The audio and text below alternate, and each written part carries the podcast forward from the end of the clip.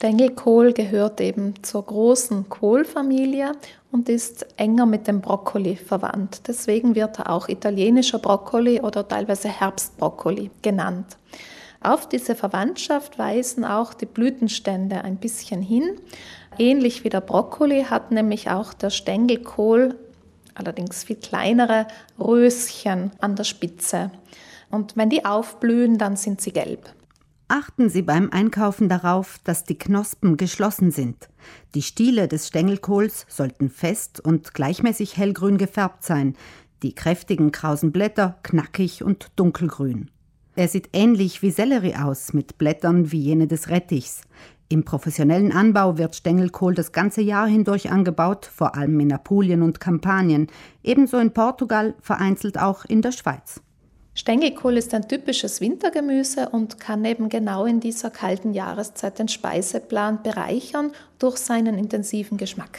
Dabei liefert er pro 100 Gramm nur 32 Kilokalorien. Das macht ihn beliebt bei Figurbewussten. Außerdem enthält er Sulforaphan, ein Senföl, das die Fettverbrennung ankurbelt, und jede Menge Vitalstoffe. Hervorzuheben sind die Polyphenole. Diese gehören zu den sekundären Pflanzenstoffen und haben eine antioxidative Wirkung. Ebenfalls hervorzuheben ist der Gehalt an Vitamin C, der im Übrigen bei sehr vielen Kohlarten hoch ist.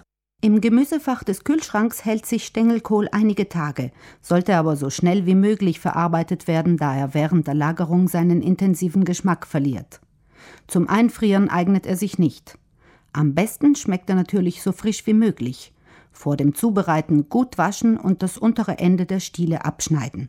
Man kann alle Teile verwenden, also sowohl die Stiele als auch die Blätter, auch die noch nicht aufgeblühten Röschen können zubereitet werden. Da die Stiele aber eine festere Konsistenz haben als die Röschen, sollte man die Röschen erst zu einem späteren Zeitpunkt dann dazugeben, damit sie nicht zu weich gegart werden. Mittlerweile hat es Stängelkohl auch in die internationalen Kochbücher geschafft, mit Sahne verfeinert, mit geriebenem Käse und Semmelbrösel gemischt und als Gratin gebacken.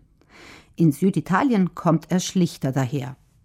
Ein ganz klassisches Gericht aus dem Süden Italiens sind Nudeln mit Stängelkohl, Orecchiette alle cime di Rapa aus Apulien. Das ist dort fast ein Nationalgericht aber auch mit Reis oder mit Fleisch oder zu Fisch wird Stängelkohl gerne zubereitet. Er hat ein sehr intensives Aroma, auch einen scharfen bis bitteren Geschmack. Es kann auch sein, dass das einigen zu intensiv schmeckt. Abmildern lässt sich der herbe Geschmack, wenn man den Stängelkohl blanchiert und das Kochwasser wegschüttet mit Essig und Öl als Beilage zu Bolito Misto, gemischtem gekochten Fleisch, ein weiterer Klassiker der italienischen Küche.